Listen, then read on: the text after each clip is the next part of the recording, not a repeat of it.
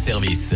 Les insolites de Greg Delsol. Les insolites, c'est tous les jours, hein, 10h04, 11h04, avec euh, des histoires vraies, mais rigolotes. Ce matin, on parle de quoi, Greg?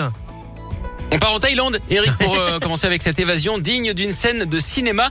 Deux voleurs étaient en cellule dans un bureau de police quand ils ont décidé de s'enfuir, de plaquer la tôle, hein, en quelque sorte.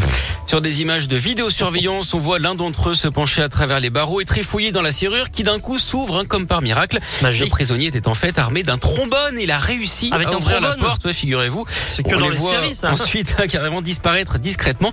Alors le complice a été arrêté rapidement. En revanche, celui qui a crocheté la serrure est toujours en fuite. Les policiers tentent hein, de le retrouver, mais ce n'est pas facile. Vous savez, vous savez d'ailleurs comment on appelle un grand défi à Bangkok? Eh bien non, je ne sais pas. Un défi de taille. Oh, oh mon Dieu, c'est pas possible. Merci, euh, Greg. À tout à l'heure. À tout à l'heure. On vous retrouve à 11h pour un prochain point sur l'actu et à 11h juste après le journal pour euh, une nouvelle euh, insolite. Restez avec nous sur Radio.